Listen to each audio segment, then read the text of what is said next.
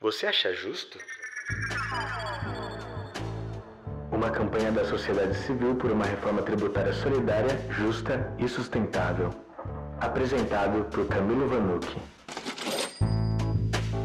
Olá, este é mais um episódio do podcast Você Acha Justo? Hoje vamos falar sobre Constituição.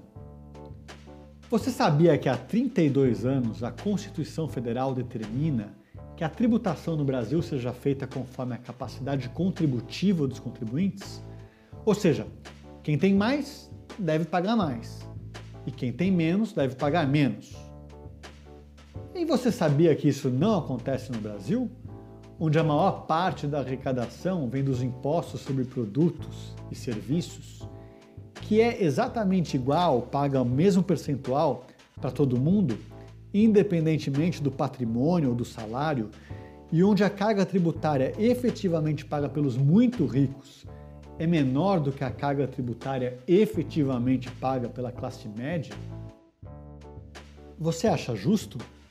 Pois bem, recentemente a Federação Nacional do Fisco Estadual e Distrital, junto com o Coletivo de Advocacia em Direitos Humanos da Faculdade de Direito da Fundação Getúlio Vargas, e com a Oxfam Brasil apresentaram no STF uma ADPF, a arguição por descumprimento de preceito fundamental, afirmando que o sistema tributário adotado no país promove desigualdade, em vez de enfrentá-la. Essa ação também cobra que a Suprema Corte oriente o Poder Legislativo a promover as reformas necessárias para que essas distorções sejam corrigidas. Quais distorções são essas e quais as propostas que existem para corrigi-las?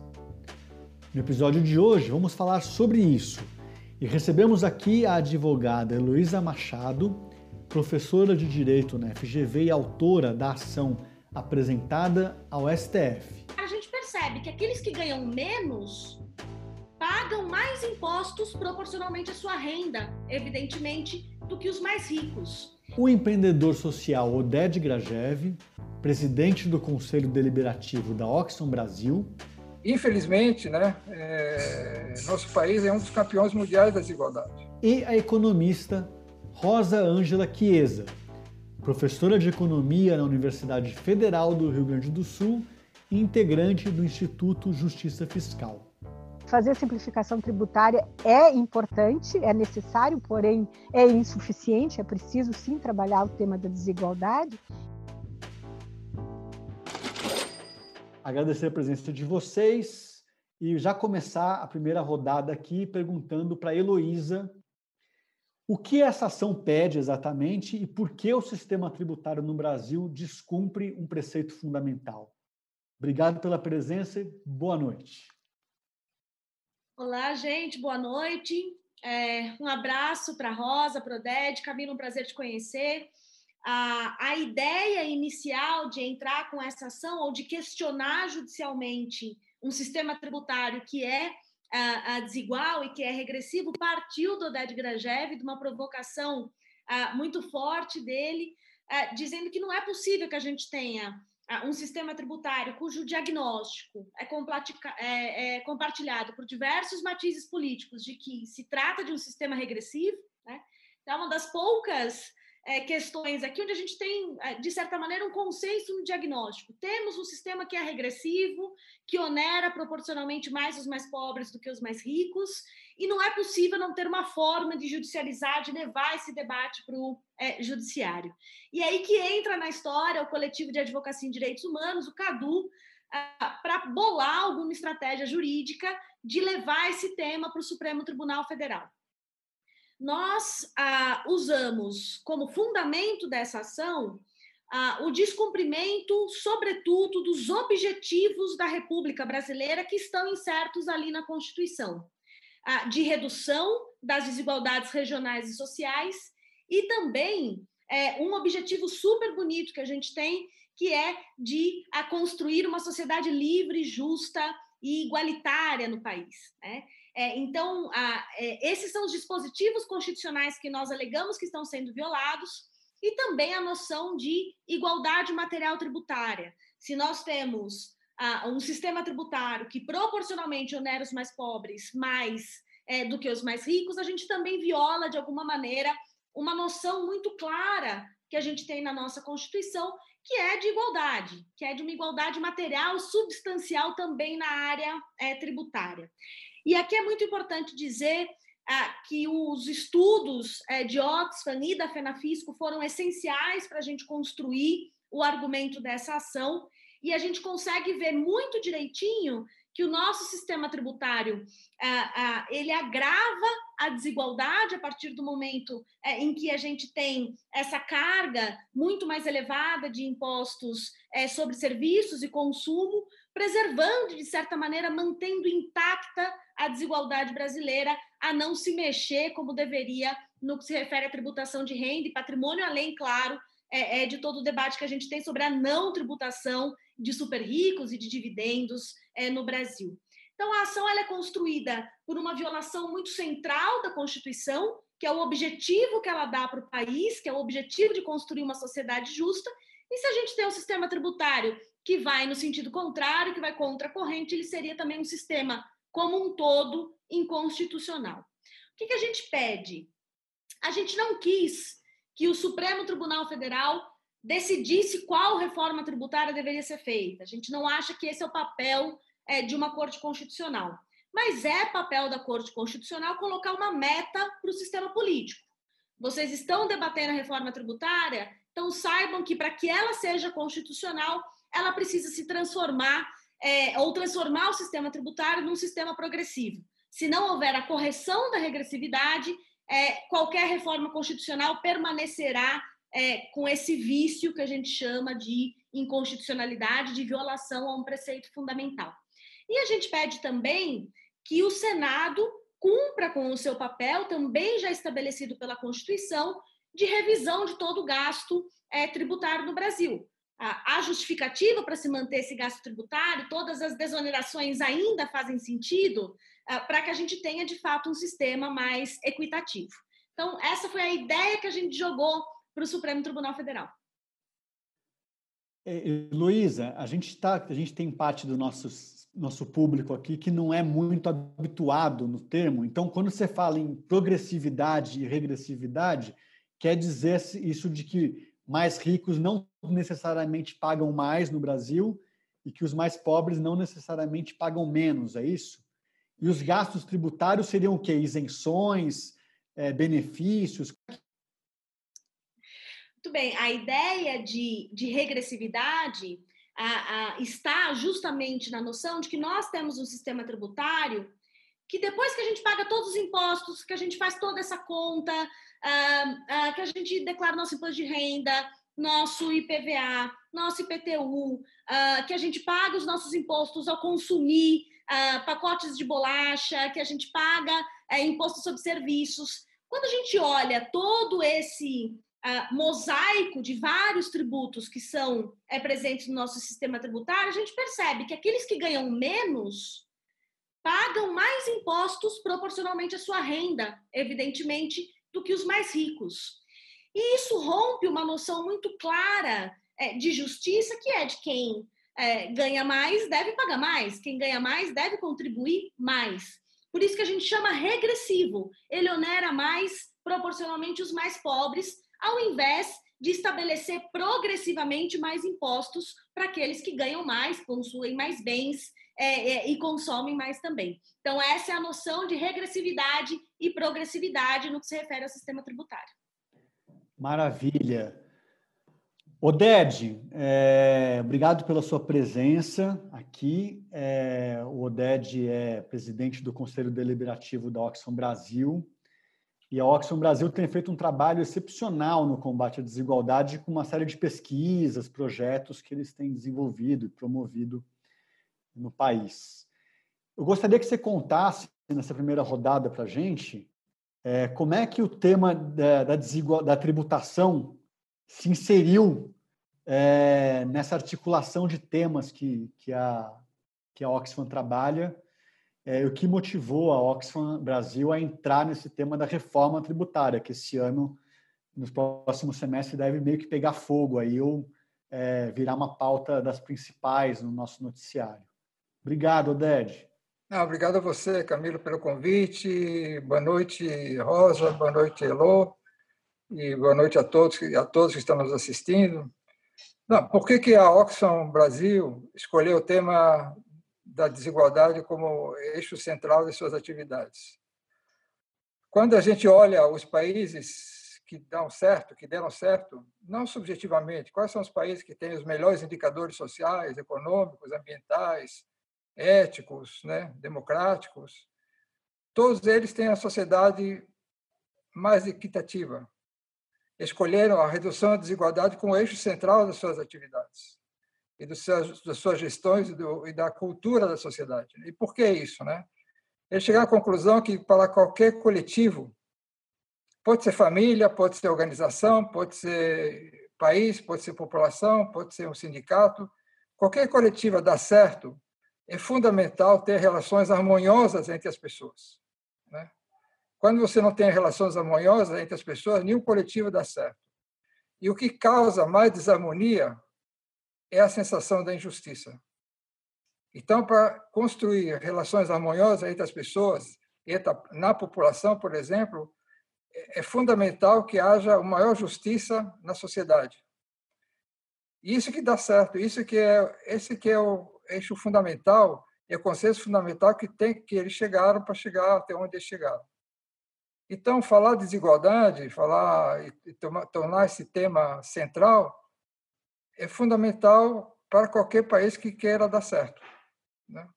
Infelizmente, né, é, nosso país é um dos campeões mundiais da desigualdade. Né?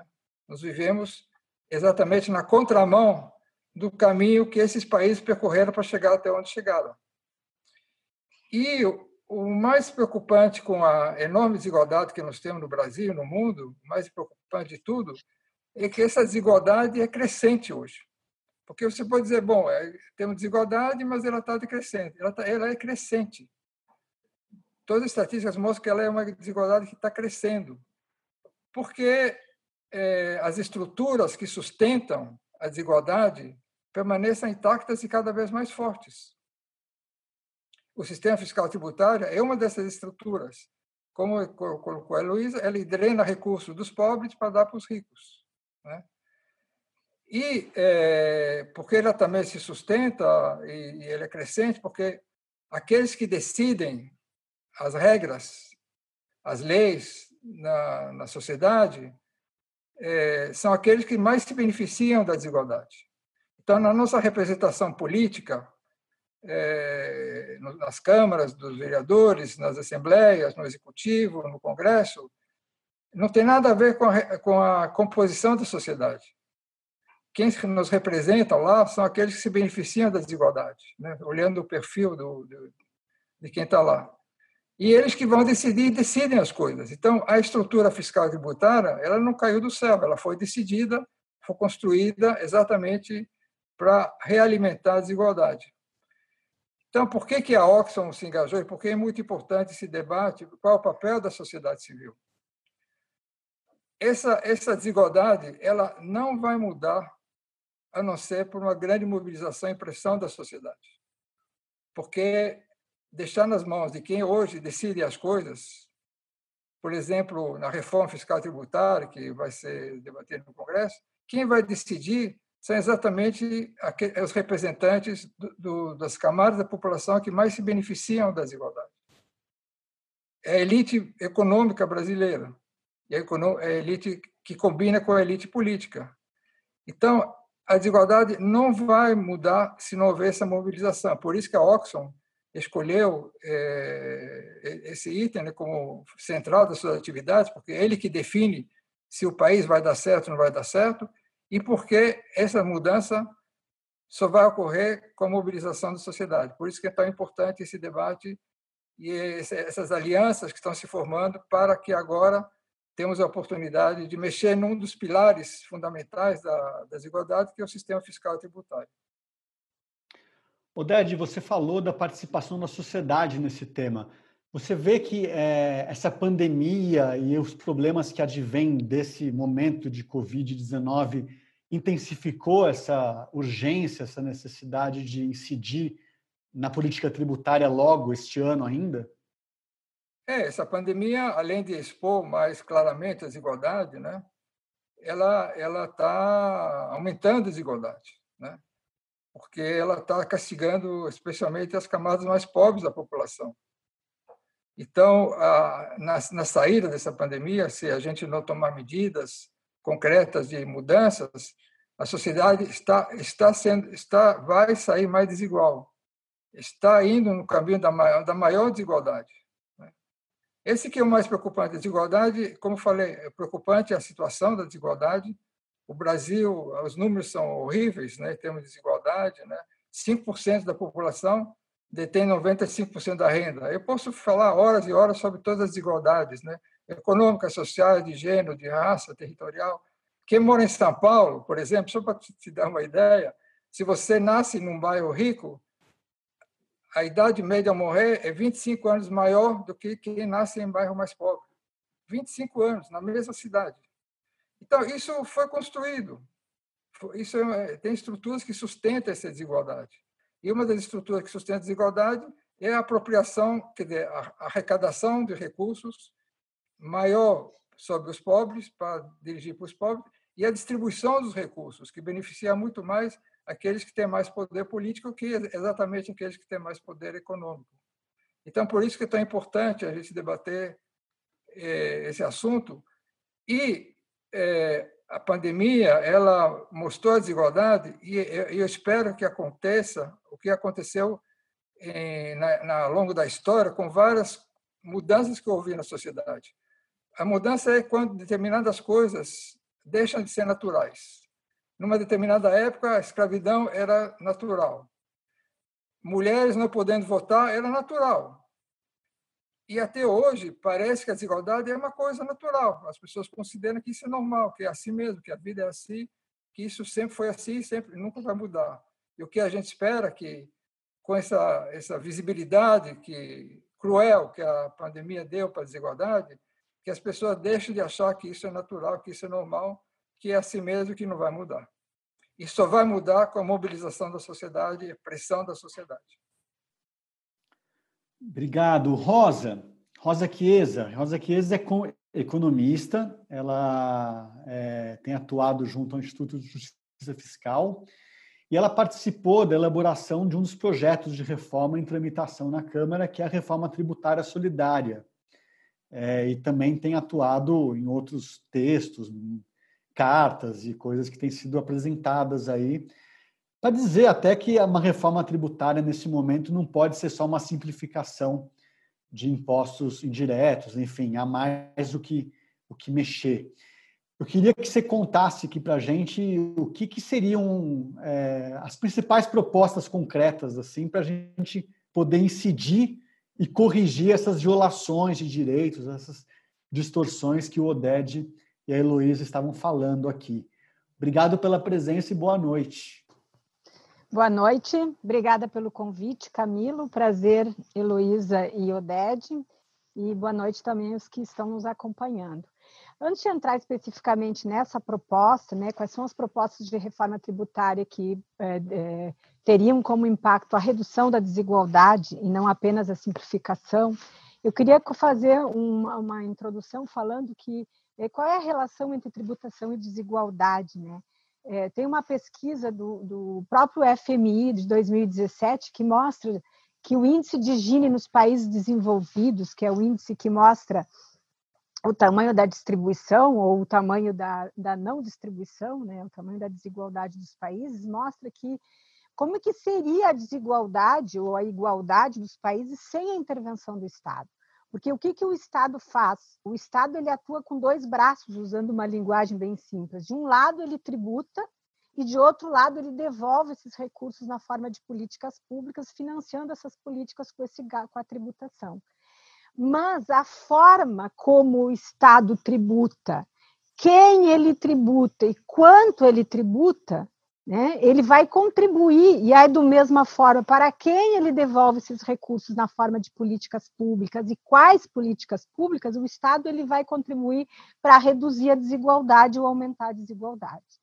Então, nos países desenvolvidos, o estudo do FMI mostra que depois da intervenção do Estado, né, é, o índice de Gini ele reduz 18 é, pontos percentuais.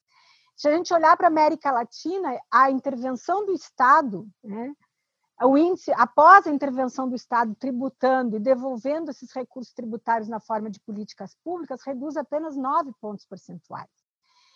E no Brasil, a redução é de 16 pontos percentuais. Daí, esse estudo ele é de 2015, que é da CEPAL, da Comissão Econômica da América Latina. E o que, que se observou no Brasil? Que se houve a redução da desigualdade nos anos 2000, sobretudo, final dos anos 90 e início dos anos 2000, essa redução das desigualdades ela ocorreu pela ótica dos gastos, principalmente gastos com educação, em primeiro lugar, e, em segundo lugar, gastos com saúde.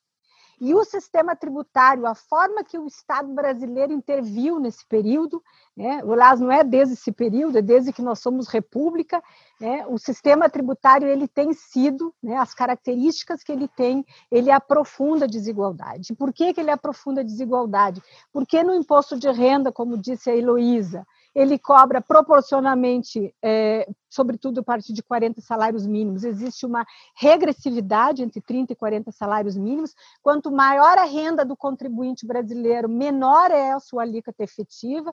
Um contribuinte que tem uma renda de 320 mil reais mês, eu falei, ele tem uma alíquota efetiva muito próxima de um, de um contribuinte de 5 mil reais. É, depois nós vamos ver por que, o que, que isso acontece, sobretudo em função da Lei 9249, lá de 1995, que vai isentar as rendas advindas de lucros e dividendos. Né? Então, no Brasil, veja, se o Brasil conseguiu reduzir desigualdades nos últimos né, períodos, aí no final dos anos 90, início dos anos 2000, até recentemente, é, nós conseguimos isso via política de gasto público e não pelo braço do tributo. E quando nós começamos, né, em 2016, sobretudo, com a aprovação de outras reformas institucionais, como a emenda constitucional 95, do teto do gasto, reforma trabalhista, etc., etc., sem ter alterado o sistema tributário, é, é, é, é, óbvio que os índices de desigualdade vão aumentar e eles estão aumentando no Brasil.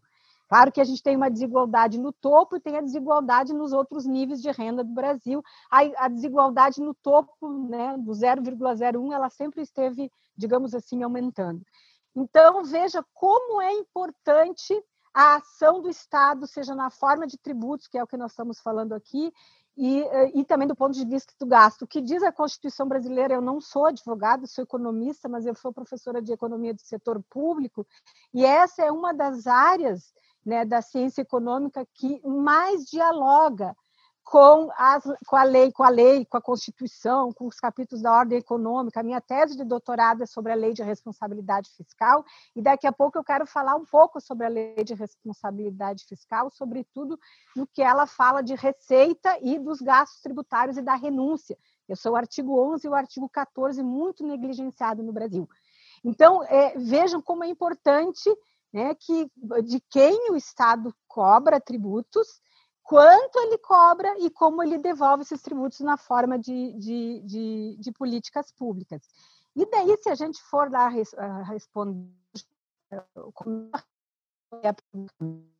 aí vai observar, né, e hoje uma revisão lá do parágrafo 2 do artigo 153 da Constituição Brasileira, o inciso 1, onde ele diz que o imposto de renda será informado pelos critérios da generalidade, da universalidade e da progressividade, pois o imposto de renda da pessoa física no Brasil é, com agora a disponibilidade dos dados abertos do Imposto de Renda da Pessoa Física no Brasil, que nos coloca as informações, não das pessoas físicas, eu estou falando aqui para os nossos, nossos os que estão nos ouvindo, mas abre por faixa de renda, nós conseguimos observar que é, o imposto de renda da pessoa física no Brasil não cumpre nem progressividade.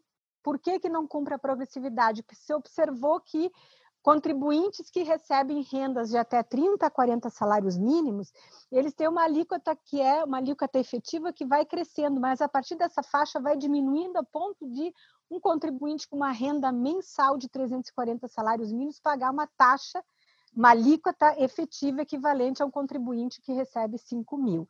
Então, eu acho importante a gente dizer o que, que são rendas. Nós estamos falando de imposto de renda da pessoa física. Rendas são o trabalhador que recebe a sua renda na forma de salário, o empresário que recebe a sua renda na forma de lucro, no caso da uh, lucros uh, ou dividendos, o, capitali, o capitalista, enfim, aquele que explora atividade financeira que vai receber a sua renda na forma de juros, e nós temos os proprietários, né, aqueles que têm a terra e que locam os imóveis e que recebem as suas rendas na forma de aluguéis. Todas essas rendas elas devem ser tratadas né, igualmente no imposto de renda da pessoa física. Então, eu já mostrei para vocês que é, existe uma, o, né, a, a, a curva da, da regressividade, é, a curva da progressividade, que ela é só progressiva até quem recebe até 30, 40 salários mínimos, a partir daí quem mais recebe no Brasil menos paga, porque tem uma parte da sua renda que está isenta por essa lei que foi aprovada em 1995, e vai fazer então o quê?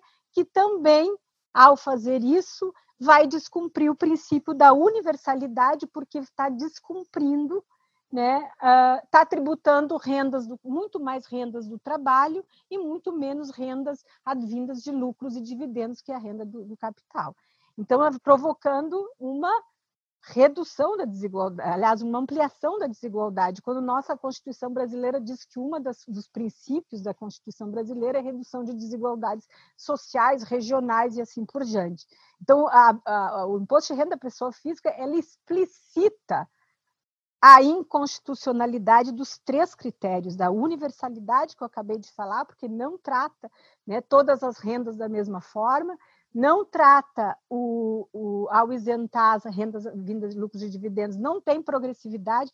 Veja, os impostos mais adequados para fazer justiça fiscal são justamente aqueles que incidem sobre renda e propriedade. Vou falar bastante do imposto de renda sobre a proposta e sobre o imposto sobre grandes fortunas né? porque os impostos indiretos, aqueles que incidem sobre o consumo, que é o que o mais né, o Brasil cobra, são aqueles injustos. E quando eu me lembro, quando eu, muitas vezes né, eu olhava assim para a tabela do imposto de renda, bom, né, é, a gente olha e vê que o imposto de renda ele tem alíquotas marginais progressivas, né, que variam lá de 7,5% a 27,5%. Mas isso, essas são alíquotas marginais e não alíquotas efetivas. Significa dizer que aquele contribuinte né, que tem, recebe 300, 100 mil reais por mês, até a faixa de isenção, que é em torno de 1.900 reais, ele também é isento.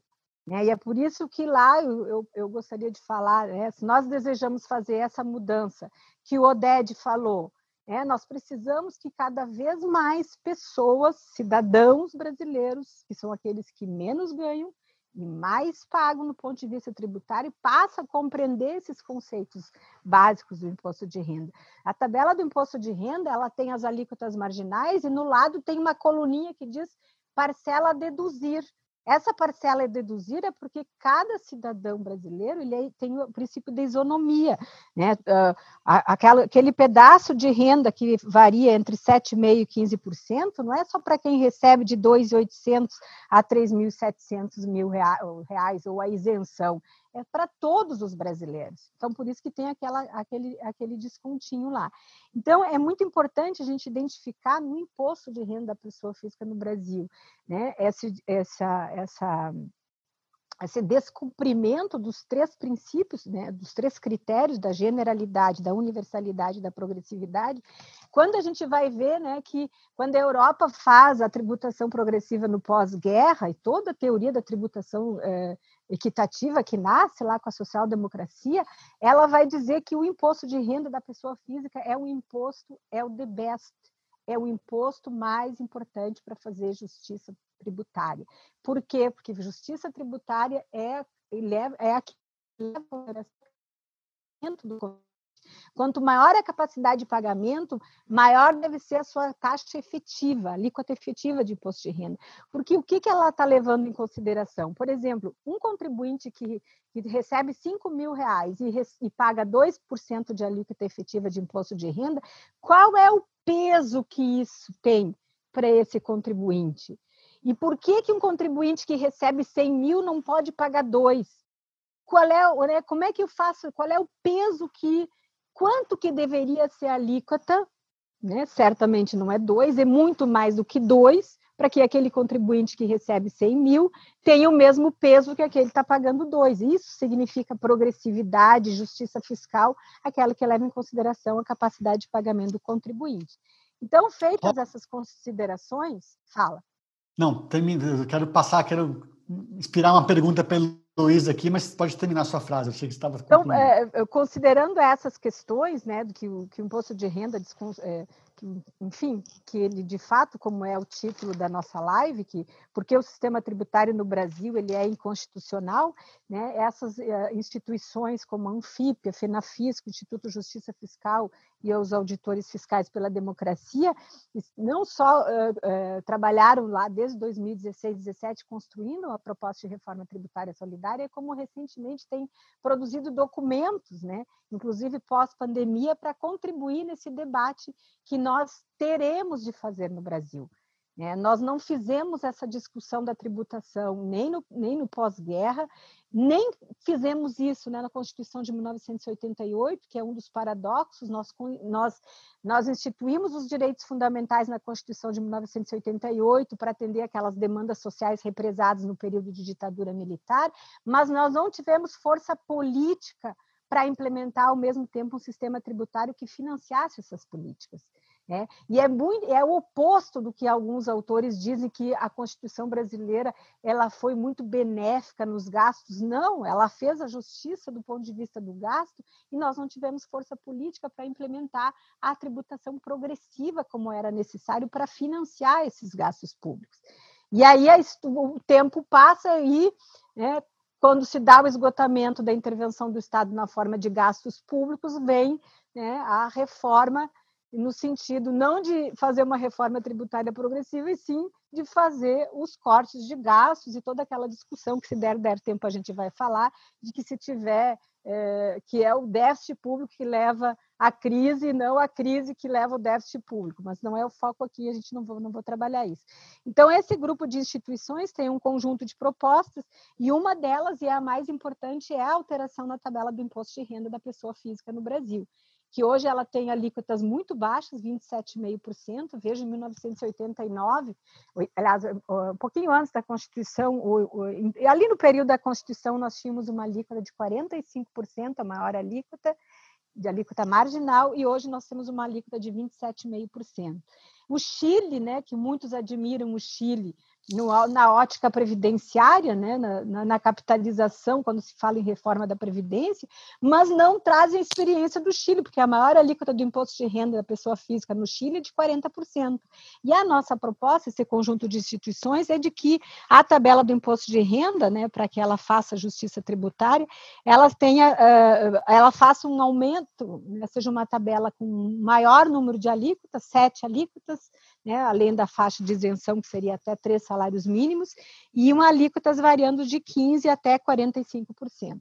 Isso significaria né, uma, um montante de arrecadação em torno de 160 bilhões, que é muito importante, desoneraria né, em torno de 10 milhões de contribuintes, porque hoje no imposto de renda da pessoa física há em torno de 30 milhões de contribuintes, 10 milhões seriam digamos assim, desonerados e apenas um número muito pequeno de 200 mil pessoas né, que então uma renda maior do que 30 mil mensais pagariam um pouco mais de imposto de renda. Então veja que é preciso, né, o como é que nós fizemos né, essa discussão política como é que nós convencemos e que mecanismos, por isso, parabéns à iniciativa por, esses, por esse, você acha isso, acha justo, né? porque nós precisamos, na verdade, é formar a cidadania, ela precisa ter mais informações. Muitos cidadãos brasileiros que têm uma carga tributária de em torno de 50% e repetem que o Brasil tem uma carga tributária muito alta, eles estão, na verdade, repetindo aquele contribuinte que tem uma carga de 25% porque ele não paga não paga imposto sobre rendas advindas de lucros e dividendos, ele não paga imposto sobre grandes fortunas e assim por diante. Então, eh, Camila, eu não vou falar o imposto sobre grandes fortunas, eu vou deixar para não monopolizar o tempo aqui, vou deixar para apresentar uma proposta na sequência, vou ficar por aqui, eh, por enquanto, no imposto de renda da pessoa física, que é o imposto mais importante para fazer justiça fiscal, segundo a teoria de tributação equitativa. Você está ouvindo o podcast Você Acha Justo? No episódio de hoje, por que o sistema tributário no Brasil é inconstitucional? Com as presenças de Heloísa Machado, Oded Grajev e Rosa Ângela Chiesa. Rosa, você abriu várias janelas aí, eu fiquei pensando aqui, por exemplo, você falou, é, você comentou ampassant que a proposta de aumentar a faixa de isenção para três salários mínimos, o que já não é o que acontece hoje, já é mais. Então, também é uma forma importante de reduzir os impostos da população mais pobre. E quando você fala 160 bilhões de arrecadação só nessas, nessas, nessas sugestões, já é mais do que o orçamento do SUS por ano. Então, nesse, nesse ano que a gente está vivendo essa pandemia, é importante você trazer essa essa discussão. É, depois você falou que você queria falar de, de, de grandes fortunas, mas eu já queria colocar para Luísa uma, uma questão que apareceu aqui na nossa na página do Mídia Ninja que está transmitindo, porque é que é uma pergunta sobre o que a Constituição diz, coisas específicas que não são cumpridas agora. Tem essa coisa da capacidade contributiva que cada pessoa teria que que pagar a tributação conforme a capacidade tributiva, contributiva. E a Elza Cláudia Torres, ela que está acompanhando a gente, ela perguntou isso.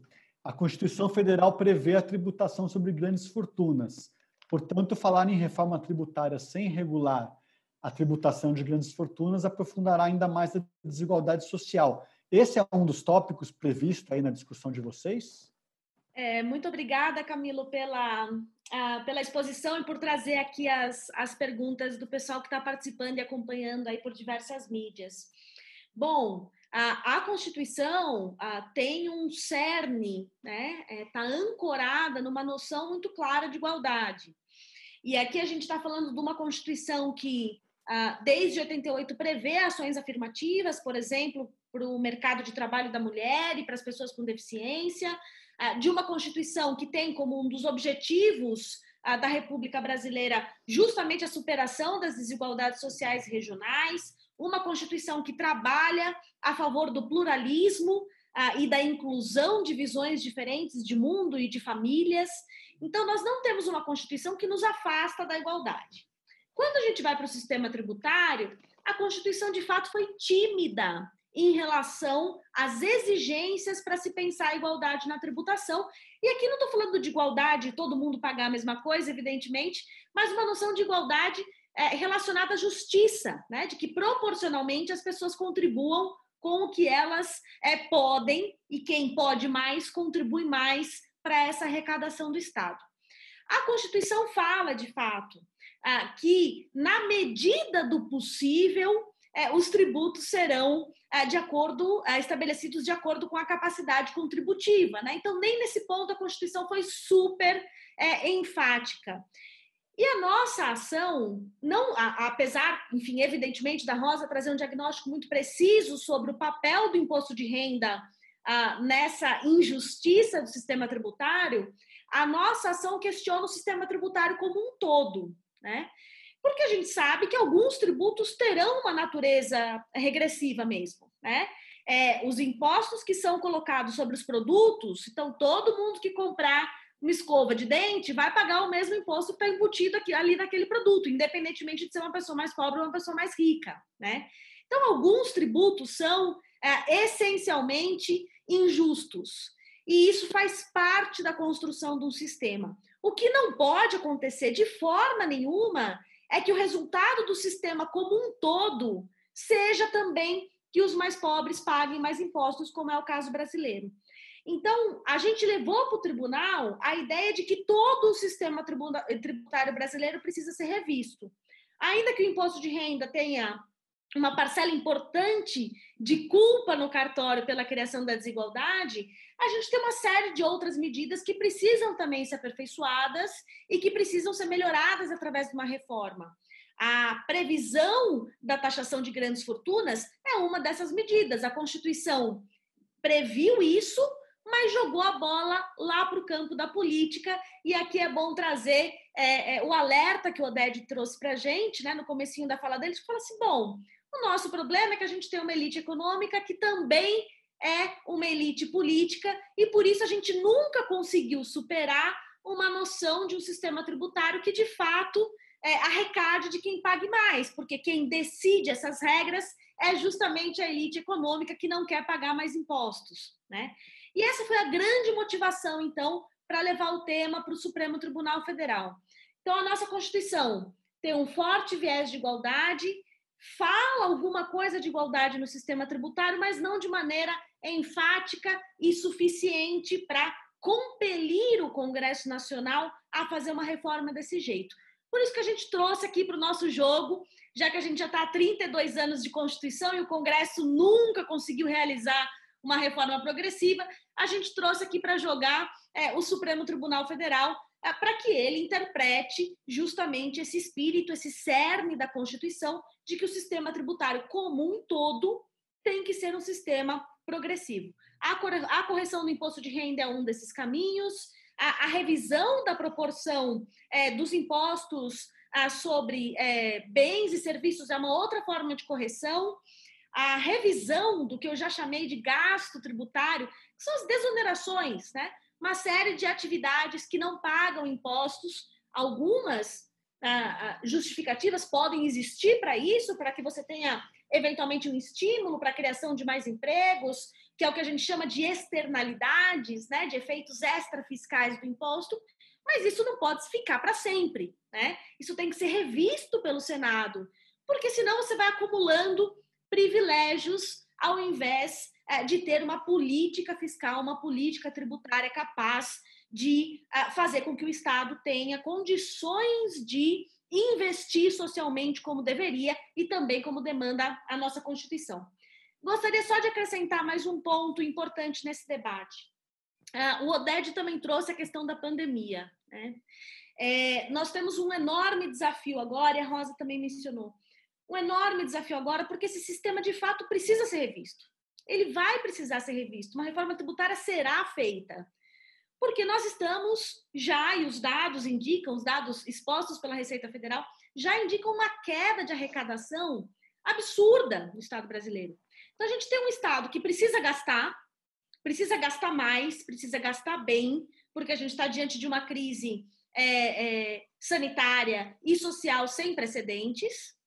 A gente tem um problema da emenda do teto que a gente vai tirar da frente também, né? O Cadu também está nessa briga com uma série de outras organizações. Mas o fato é que o Estado tem que fortalecer o SUS, tem que investir mais em educação, é, é, tem que fortalecer a assistência social, há uma série de áreas que precisam ser fortalecidas, porque as pessoas estão adoecidas, as pessoas estão enlutadas, as pessoas estão desempregadas, e um Estado vai precisar pagar por políticas disso para garantir a sobrevivência, a não miserabilidade dessas pessoas. Acontece que o cofre, a torneirinha está fechada, né? É, o desemprego, a queda da atividade econômica e, sobretudo, também é, de impostos sobre é, consumo e serviços, deram, geraram uma queda de arrecadação muito grande. Então, a gente ainda corre um risco de fazer uma reforma tributária que precisa ser feita, porque a conta já não fecha, e de acirrar ainda mais essa desigualdade, né? Então isso não isso não pode acontecer. A gente tem que aproveitar é, essa oportunidade histórica que a gente tem para reconstruir o Estado Social brasileiro, para fazer valer as nossas políticas sociais constitucionais e o sistema tributário vai desempenhar um papel central nisso. Já que a gente vai reformar, a gente não pode reformar para cobrar mais dos mais pobres. A gente tem que reformar para cobrar dos super ricos e para corrigir uma injustiça que não pode conviver com a Constituição. Então, é um pouco isso que a gente está pedindo para o Supremo Tribunal Federal. A relatora é a ministra Carmen Lúcia, é, e a gente espera ainda uma medida liminar, né, que é uma medida de urgência. Então, quem sabe, com a retomada das atividades da Comissão Especial sobre a Reforma Tributária, ela também não se anima a jogar essa meta ali para os nossos legisladores, para que eles pensem numa reforma, mas que o resultado, o como, eles podem decidir. Mas o resultado, para ser constitucional, tem que ser progressivo, tem que taxar os mais ricos. Ótimo. Eu acho que é, é, é importante pensar essa coisa da urgência. A urgência não só pelo STF, que vai, espero que peça essa urgência, mas pela Covid, por tudo isso. vocês estão falando. Aliás, é... hoje temos 75 mil, fechamos aí quase 75 mil brasileiros que perderam a vida em função da gripezinha. Camila, eu queria acrescentar alguma coisa para a Heloísa, que falou. Sim. É... Não, primeiro, eu espero que nessa conversa, aqueles que estão nos ouvindo, é, tenham consciência de que se a gente não reduzir as nossas desigualdades, é, o sonho de um país digno, civilizado, é, uma, é um sonho de uma noite de verão. Isso não vai acontecer. Dizer, se não reduzirmos a nossa desigualdade, nosso país vai ser o país dos conflitos e da baixa qualidade de vida. E não é por coincidência que o, os Estados Unidos é o país mais desigual entre os países desenvolvidos. E o Brasil é o país mais desigual entre todos. E não é uma mera coincidência que os dois estão lá no epicentro da crise sanitária. Não é, não é, não é, é mera coincidência. Né? E, e, infelizmente, até o momento, o, a questão da desigualdade não entrou na agenda brasileira. A gente pode ver as últimas eleições é, nacionais, não era o tema.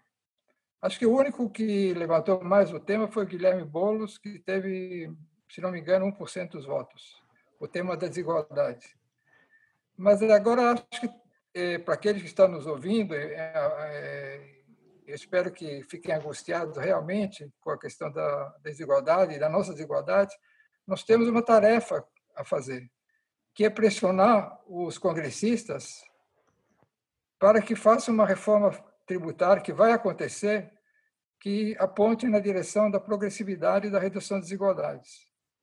Acho que todos que estão nos ouvindo podem ter acesso aos e-mails, aos telefones, ao WhatsApp, às redes sociais dos congressistas, e acho que seria muito importante as mensagens a esses congressistas para que aproveitem essa, essa reforma fiscal tributária para fazer maior justiça com a população brasileira.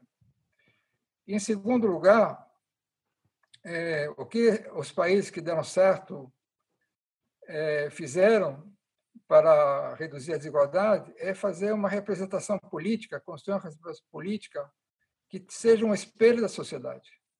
A nossa não tem nada a ver com a, com a sociedade. Nós temos mais da metade da população brasileira é pobre. Os pobres não estão representados na, no, nos quadros políticos. Mulheres, negros, enfim. E nós temos agora as eleições municipais. Então, na hora de votar, pensem em quem vai votar se, e fazer com que a votação possa ter como resultado o espelhamento da nossa sociedade no, nas câmaras municipais e nas prefeituras, porque são eles que vão tomar as decisões. E se continuar como está hoje, quando a, a elite econômica é espelhada na, na, na elite política, o resultado é o que nós temos. São medidas, leis, propostas, decretos que beneficiam aqueles que têm mais. E a pandemia só vai, só vai é, fazer crescer essa desigualdade. Porque quem está sendo desempregado mais são os pobres, quem está fora da escola são os pobres. Então, é, nós estamos com um risco enorme nessa pandemia de a gente sair com um país muito mais desigual. Então, eu acho que todos que estão nos ouvindo tem uma tarefa a fazer, que é pressionar os congressistas para que a reforma fiscal tributária que vai acontecer, a Heloísa explicou perfeitamente por que ela vai acontecer, não seja mais uma etapa para aumentar a nossa desigualdade, que seja uma etapa para reduzir as desigualdades. E nas eleições municipais desse ano, procurar votar e aqueles que podem representar realmente a sociedade e apresentar propostas da redução da desigualdade. Só um último detalhe, que todas as câmaras municipais do Brasil, na Assembleia e no Congresso Nacional, existe uma comissão chamada CCJ, Comissão de Constituição e Justiça, que analisa qualquer lei, qualquer proposta, sob o ponto de vista da sua constitucionalidade. Eu não conheço nenhuma Câmara Municipal, nenhuma Assembleia Legislativa, nem no Congresso Nacional, uma medida, um processo que analisasse essa proposta do ponto de vista da sua contribuição para aumentar ou diminuir a desigualdade. E o que deveria acontecer, já que é uma CCJ que tem que fazer com que a análise seja feita à luz da Constituição, é olhar cada proposta e dizer o seguinte: essa proposta ela fere ou ela obedece à Constituição? E qualquer proposta que não seja no sentido da redução da desigualdade, como foi colocado aqui para vocês, ela fere a Constituição, ela não pode passar pela CCJ. Então, aqueles que estão nos ouvindo, que estão nas suas cidades, estão nos seus estados, que procurem também fazer com que a CCJ da sua Câmara Municipal, da sua Assembleia Legislativa, seja efetiva no sentido de analisar, do ponto de vista da constitucionalidade, qualquer medida que for adotada. Ela aumenta ou diminui a desigualdade. Se aumentar a desigualdade, é inconstitucional. Ela tem que ser vetada pela CCJ.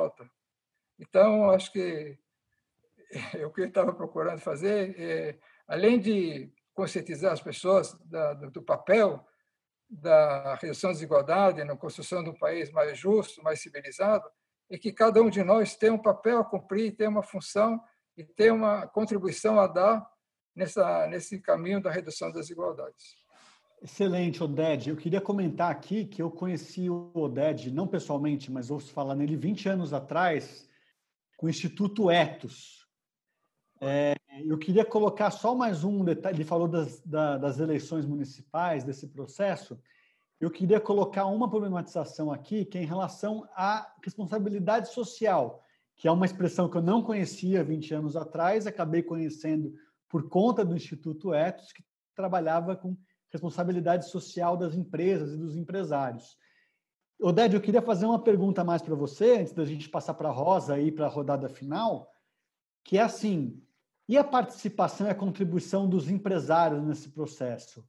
É, vai ter um enfrentamento, polêmicas, há uma chance de consenso? Como é que o setor está trabalhando com a, ideia de ter ser necessário uma reforma tributária agora, este ano ainda, que reduza desigualdades, como você mesmo mencionou?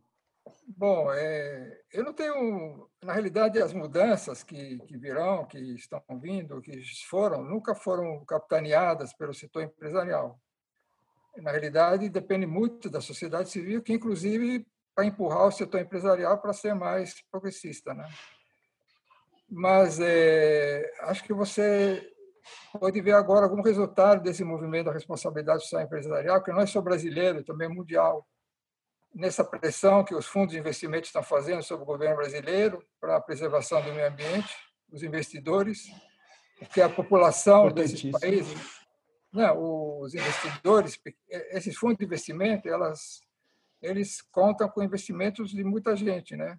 E essas pessoas estão dizendo o seguinte: onde você está investindo meu dinheiro? Eu não quero investir no Brasil, que o Brasil está destruindo a Amazônia, está destruindo o meio ambiente, né? Então, essa manifestação dos investidores é importante, ela vai no sentido da responsabilidade social empresarial, e agora, recentemente, os empresários brasileiros. 38 grandes empresários que se manifestaram junto ao governo brasileiro, dizendo que, é, ao não preservar a Amazônia, estão destruindo a economia brasileira e a possibilidade de um futuro desenvolvimento para o país. Então, acho que são duas manifestações que mostram que esse movimento cresceu, porque também a sociedade se mobilizou a exigir das empresas um comportamento mais ético em relação a todos os seus públicos. Né? Então, é, uma, é um sinal positivo, um sinal positivo, e como vocês estão vendo, o governo se sensibiliza com isso, porque esse, esse pessoal, esses investidores, esses empresários têm um peso econômico muito, muito importante e, tem, e, portanto, tem um peso político muito grande.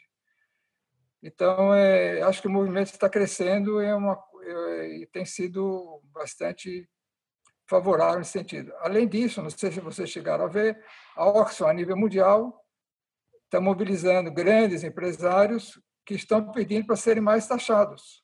Uhum. Mais taxados. Ainda não chegou ao Brasil, não há nenhuma manifestação empresarial para serem mais taxados, mas que dizem o seguinte: é uma injustiça vocês me taxarem tão pouco. Estou preocupado porque isso vai aumentar a desigualdade e a desigualdade vai ser péssima para o meu país, para a minha qualidade de vida. Então, é, são movimentos crescentes, mas que foram muito turbinados, muito acelerados pela pressão da sociedade, dos investidores, dos consumidores, dos trabalhadores. Né? Então, acho que eu respondi a sua pergunta, mas é uma coisa positiva. É impressionante mesmo, porque destrói o país, destrói também a economia, né? Porque não tem consumo, não tem produção, quer dizer, se não resolver é um isso. É um suicídio, é um suicídio. É. E o Brasil está, infelizmente, nesse caminho, a não ser que a gente se mobilize e fazendo a, a, a rota se reverter. É, queria devolver para a Rosa, já indo para a reta final, que a gente começou às sete, faltam cinco para as oito agora. A gente está chegando em uma hora de debate, que era a nossa previsão. Então, em seguida, é, quero fazer uma, mais uma pergunta para a Rosa e depois fazer uma rodada final de considerações. E Rosa, eu sei que você tem mais coisas na sua lista aí para você falar. É, antes você estava falando, eu pensei muito numa, numa frase que a gente costuma ouvir, que é o, o motoqueiro que entrega comida paga IPVA e quem tem embarcações, aeronaves, não paga IPVA no Brasil, né? Acho que é mais um desses elementos. Mas o que eu queria comentar é que você, você mencionou os textos, as cartas que vocês estão elaborando, vários, várias propostas. A ideia que eu acho que fica é que essas propostas, PEC 45, se eu não me engano, que é o número, é, de, de, de simplificação só dos impostos indiretos, tá, ficou desatualizado, né? Depois da Covid, desse ano é, maluco que a gente está vivendo e as previsões orçamentárias para o ano que vem, é uma coisa que acho que precisa é, mexer e mudar e ter outras, outras propostas aí para a agenda. Então, quando a gente estava falando aí, todo mundo falou sobre parlamentares que precisam discutir isso. Queria que só que você falasse um pouquinho, incluísse na sua lista aí de, da sua última contribuição nesse debate, Dessa agenda agora, o que, que vai rolar? Vamos, esse ano vamos conseguir aprovar alguma coisa? É, antes de responder diretamente a tua pergunta, Camilo, eu queria sim ainda falar um tema né, que é super importante dentro da, da, desigualdade. Lembrar também uma pesquisa que a Oxfam fez em 2019, onde 75% dos brasileiros responderam que a, a, redução da desigualdade é uma das questões mais importantes que o Brasil deve adotar. Então, tem uma tem uma, um apoio da sociedade, certamente pós-Covid, pós né, que as políticas que foram adotadas, né, sobretudo na reforma trabalhista e a própria crise da Covid que está aprofundando essa desigualdade, é muito provável que essa participação, que esse apoio tenha crescido. Mas dentro ainda da nossa temática, e já respondendo à tua pergunta, né, porque o sistema tributário no Brasil é inconstitucional, e quando eu falava que na Constituição de 1988 né? Nós tivemos um avanço fundamental do ponto de vista da construção das políticas sociais, mas com o paradoxo de manter o sistema tributário regressivo e não se preocupar, não tivemos força política para construir um sistema tributário progressivo que financiasse essas políticas, e aí, muito diferente de fazer essa reforma de tributária progressiva para financiar os avanços da Constituição de 1988, nós tivemos um retrocesso. E esse retrocesso foi no âmbito de reduzir os gastos sociais começando pela emenda do teto do gastos, a emenda constitucional 95 estabelece teto do gasto, mas também teve uma outra lei, que é a Lei de Responsabilidade Fiscal de 2000, e que ela estabelece, ela tem uma visão de estado mínimo. É, e, mas dentro da lei de responsabilidade fiscal, acho bem importante eu falar isso, existem dois artigos, um deles é o artigo 11, que trata da receita, e o outro dele é o artigo 14, que trata da renúncia ou dos gastos tributários, como fez referência a Heloísa. E veja o que diz o artigo 11. Eu anotei aqui o artigo 11 da Lei de Responsabilidade Fiscal, diz né, que constituem requisitos essenciais da responsabilidade na gestão fiscal, a instituição, a previsão e a efetiva arrecadação de todos os tributos de competência constitucional da federação. Ou seja, o impeachment que ocorreu no Brasil em 2016 foi eh, teve uma da base legal foi o crime de responsabilidade fiscal, porque teria havido descumprimento do inciso 2 do artigo 29 da Lei de Responsabilidade Fiscal. E o artigo 11 diz que é crime de responsabilidade fiscal o ente público que não é, instituir, prever e arrecadar efetivamente os tributos de sua competência. E a Constituição é clara que o imposto sobre grandes fortunas é de competência da União. E, portanto, desde 2000, está havendo crime de, de, de, responsabilidade fiscal, porque até hoje a União não instituiu esse imposto sobre grandes fortunas. E aí tem né, rendas e fortunas não tributadas durante esse longo período, e que aí vem também dentro dessa proposta, das 11 propostas desse conjunto de instituições, justamente para discutir também no Congresso Nacional, porque as duas propostas que estão lá, além da é, é, que prevê principalmente a simplificação, que não é, não é mais esse, digamos, obviamente que aumentar a eficiência, simplificar é, fazer simplificação tributária é importante, é necessário, porém é insuficiente, é preciso sim trabalhar o tema da desigualdade. Então, dentro dessa proposta também tem a proposta de instituição, de que, se, de fato, a União passe a cumprir o artigo 11 da Lei de Responsabilidade Fiscal, que diz que tem que cobrar tributos de sua competência, só para olhando no caso da União. E aí, eu já vou falar o artigo 11 nos municípios, que muito o Oded já falou dos municípios, que é como é importante isso, a, a cidadania ter conhecimento dessas informações para poder pressionar as comissões, as CCJs, as comissões de justiça das, dos parlamentos municipais ou estaduais. Então, dentro dessa proposta, né, das 11 propostas desse grupo de instituições para fazer frente à pandemia, mas não só fazer frente à pandemia, mas também promover a redução das desigualdades do país, porque, na medida que tu aumenta a arrecadação para financiar as políticas públicas, ao usar uma tributação que reduz desigualdade, ela vai, também tem o potencial. Por exemplo, a proposta de reforma do, do imposto de renda, ao desonerar 10 milhões de pessoas, tu está tá aumentando a renda disponível dessas pessoas que vai, por sua vez, ativar o consumo, estimular o crescimento econômico e assim por diante. Ou seja, reduzir desigualdade é um instrumento importante para promover também a retomada do crescimento econômico. Qual é a proposta, então, do imposto sobre grandes fortunas? Né? A primeira proposta lá que eu tinha apresentado, o imposto de renda nessa proposta traria um aumento de arrecadação de 160 bilhões, e o imposto sobre grandes fortunas, né, que é uma proposta de tributar alíquotas muito baixas né, para detentores de patrimônio acima de 10 milhões, ou seja, seria 0,5, uma alíquota de 0,5% para patrimônio entre 10 maiores do que 10 milhões até 40 milhões de reais, e alíquotas de 1 e 1,5% de patrimônios entre 40 e 80 e acima de 80 milhões de reais, ou seja, nós estaríamos atingindo aí 0,02% da população brasileira, ou seja, 60 mil pessoas. São essas pessoas que estão, no, não é nem no topo do 10%, nem no topo do 1%, é no topo do 0,01% mais rico. Será que nós precisamos né, fazer o que para passar a lei de responsabilidade fiscal deve ou não ser cumprida no, no país? Ou ela deve ser cumprida só quando for para acordar gastos com saúde, com educação, para financiar as políticas sociais? Ou ela tem que ser cumprida quando é para fazer, para estabelecer que os entes públicos instituem e cobrem e arrecadem os tributos de sua competência? Se o imposto sobre grandes fortunas, pelo cálculo dessas instituições, representaria uma arrecadação adicional de 40 bilhões, eu fiz o cálculo aqui, faz, é, nós estamos em 2020, coloquei aí 19 anos de imposto sobre grandes fortunas que não foi pago e que foi transformado em maiores, maiores patrimônios. Isso representaria 760 bilhões tanto né, um aumento significativo de novo para financiar as políticas públicas e, por outro lado, reduzindo desigualdade, que tem todo aquele impacto importante do ponto de vista do crescimento econômico e o impacto político que o Oded estava falando, de que como o aumento da desigualdade impacta na qualidade da democracia, que tipo de democracia nós temos.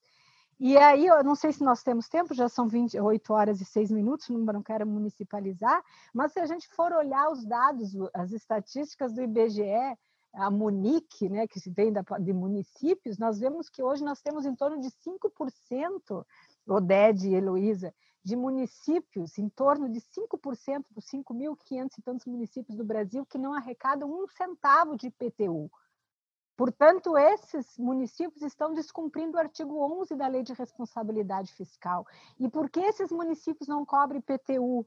porque tu tem uma disputa, né? Normalmente são esses, esses municípios, eles estão na região norte, nordeste, onde né, é muito difícil o parlamento, a representação que está nas câmaras legislativas são os, são os proprietários dos grandes do, do patrimônio imobiliário, portanto, eles não vão se tributar a si mesmos mas se a cidadania cobrasse o cumprimento do artigo 11, quem sabe nós avançaríamos nesse aspecto.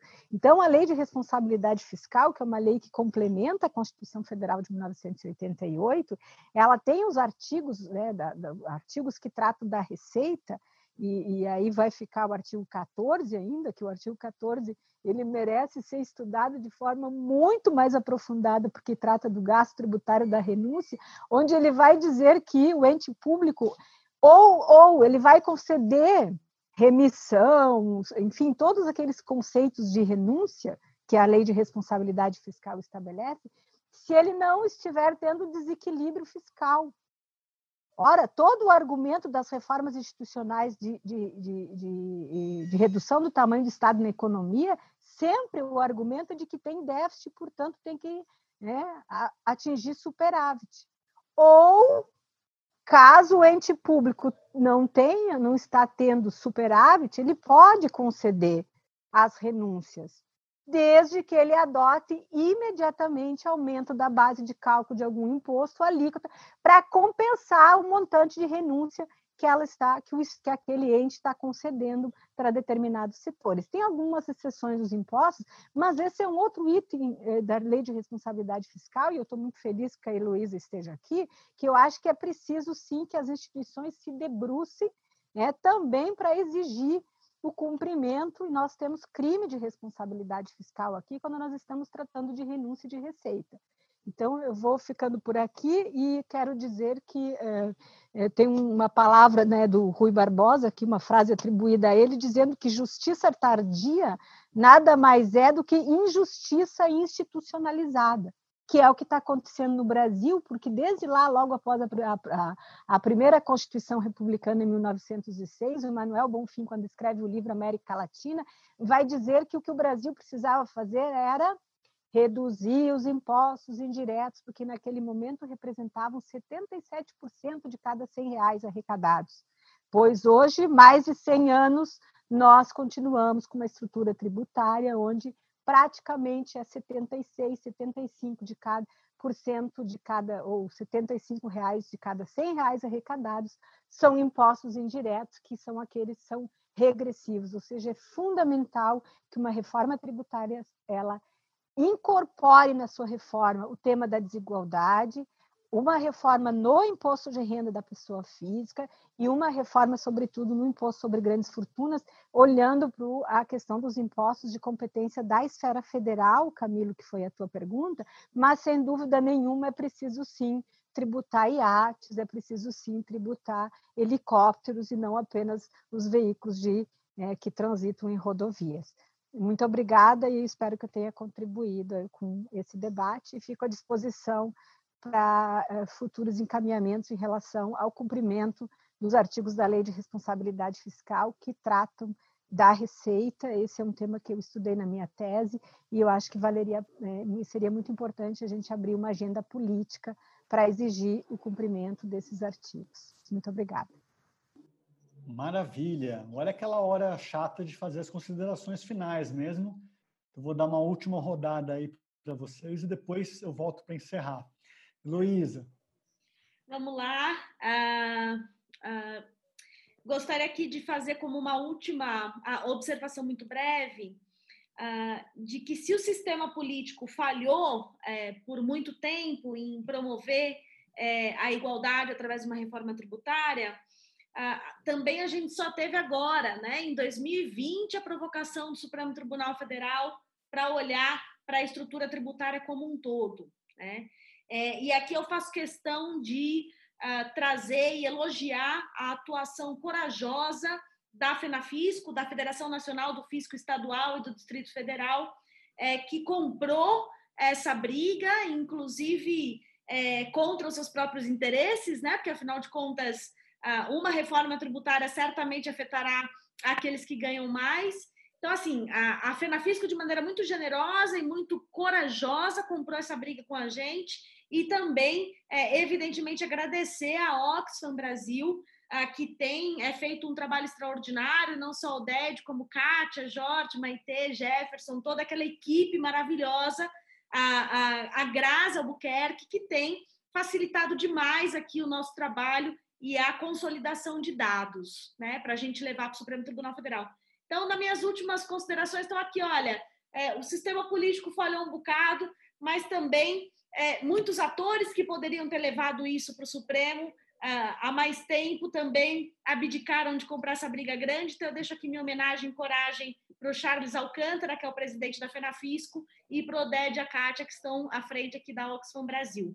Vamos torcer por uma medida liminar e a gente continua trabalhando com o apoio político na ação. Várias organizações de direitos humanos já apoiaram formalmente esse processo no Supremo Tribunal Federal e agora a gente começa a fazer um corpo a corpo virtual com os deputados e senadores da comissão especial para alertá-los de que eles também precisam cumprir a Constituição e de que essa reforma tem que ser uma reforma que enfrente o tema da desigualdade. Foi um prazer estar com vocês hoje. Obrigado, Luísa. A Luísa está de férias, aliás. Muito obrigado por aceitar o nosso convite e faço coro com suas palavras. E se houver uma votação no STF, alguma coisa assim, quero transmitir aqui no canal. Vamos ver se a gente consegue acompanhar. Oded, você. Olha, para mim é um privilégio, uma grande honra estar com a Rosa, com a Heloísa, né? E acho que vocês perceberam o, tamanho do, comprometimento, do compromisso que elas têm e, e a competência né? lidar com os assuntos tão, tão difíceis e tão desafiadores, né? É, voltando aos países que deram certo, né? Um, um, dos pilares desse dessa construção de um país civilizado, justo, é a presença maciça das mulheres nos quadros políticos, né? No mínimo metade dos quadros políticos são ocupados por mulheres. E levaria muito tempo a explicar, mas até mostrando como é que as mulheres que têm uma visão geralmente mais de médio e longo prazo e têm mais é, vocação de lidar com as questões humanas e sociais e com a questão da, da coletividade, né? É, conseguiram fazer com que a, as legislações, as leis que passassem fossem no sentido da redução da desigualdade, na promoção da educação pública de qualidade para todos. Então, eu renovo meu apelo para que quem está nos ouvindo e, e, que quer saber o que fazer a curto prazo diante dessa situação, primeiro, mandar mensagens para os parlamentares, deputados e senadores para que a reforma fiscal tributária que vai sair, e vai sair, tem que ser uma reforma que possa promover a redução das desigualdades, seja progressiva. É muito importante essa pressão, porque eles são sensíveis a uma pressão da sociedade, e esse é o caminho para fazer com que a reforma fiscal tributária não seja ainda mais regressiva. Né? E nas eleições municipais desse ano, procurar colocar, tanto nas câmaras municipais como nos executivos municipais, é, pessoas da sociedade que possam promover a redução da desigualdade. E que a, a Câmara Municipal e o Executivo sejam um reflexo da sociedade. Nós temos metade de mulheres na sociedade, tem que ter metade das mulheres. Trabalhadores, pessoas de baixa renda, negros, negras, mulheres. Acho que é, é, na hora de votar para as eleições municipais que tenha em mente que essa votação tem que objetivar a redução das desigualdades no, na sua cidade, no seu município. Né? E obrigado, Camilo, pela oportunidade de debater esse assunto tão importante e espero que todos saibam que a redução das desigualdades é o caminho que nós temos para construir um Brasil que a gente gostaria de ter. Obrigado a vocês todos Obrigado, Camila, Rosa e Lu. Eu só é, preciso fazer um, uma ponderação aqui, que é a coisa mais linda de ver também. É, essas economistas maravilhosas, a Rosa, a Graziele David, à frente desse debate de superação de desigualdade, assim, eu acho que realmente a gente vai conseguir mudar muita coisa daqui para frente. Rosa, um beijo, prazer te conhecer. Igualmente, temos que nos unir nessas, nessas lutas. Vamos nos juntar. Temos muitas, muitas complementaridades e economia e direitos são áreas que dialogam muito bem. A palavra é sua, Rosa. Mais alguma coisa? Então, finalmente, eu, por fim, então, quero agradecer, gostei muito de participar, eu acho que nós, é muito importante essa união entre as, essas instituições, a ANFIP, a Associação Nacional dos Auditores Fiscais, o Instituto Justiça Fiscal, o FENAFISCO e os auditores pela democracia, e a, a, a, Oxfam, e, é, e outras instituições que se unem é, é, infelizmente tardiamente, né, Heloísa, mas, o, mas antes tarde do que nunca, para fazer frente a essa luta em redução das desigualdades. É, se crise gera oportunidade, nós vamos aguardar que a crise da Covid-19 nos traga como uma oportunidade de fazer uma reforma tributária é, progressiva, né? Tem um, um, escritor que escreveu um livro recentemente, cujo nome é O Mal Ronda a Terra. Ele diz o seguinte: que defensores, os jovens, as pessoas que não viveram no período entre guerras, não sabem o que significa não ter um Estado reduzindo desigualdades, um Estado atuando para a coletividade. Então, talvez a crise da Covid de, que nós estamos vivendo, talvez, infelizmente, seja um ambiente que vai criar uma outra consciência a essa juventude aí que está entre 20 e 20 e poucos anos e compreender de qual é a função do papel, né, a função do Estado né, como uma instituição importante na redução das desigualdades, no fortalecimento da solidariedade, porque afinal nós todos queremos o quê? É ser felizes, e ser feliz é, no mínimo, ter educação, saúde e cultura. E existe Estado, porque o Estado, né, fazendo políticas públicas, ele deve proteger né, a, períodos mais frágeis da vida do homem. Você ouviu mais um episódio do podcast Você Acha Justo? Hoje com Heloísa Machado, Oded Grajev e Rosa Ângela Chiesa.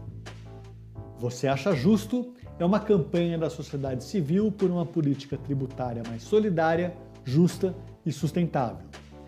Esta campanha tem o apoio da Anfip, da FENAFisco, das delegacias sindicais do Sindifisco Nacional de Belo Horizonte, Brasília, Ceará, Curitiba, Florianópolis, Paraíba, Ribeirão Preto, Rio de Janeiro, Rio Grande do Norte e Salvador, e do Instituto Justiça Fiscal. Esse podcast foi apresentado por mim, Camilo Vanucci, editado e mixado por Ivan Mendes. Confira nossos episódios anteriores e fique ligado. Obrigado pela audiência e até a próxima.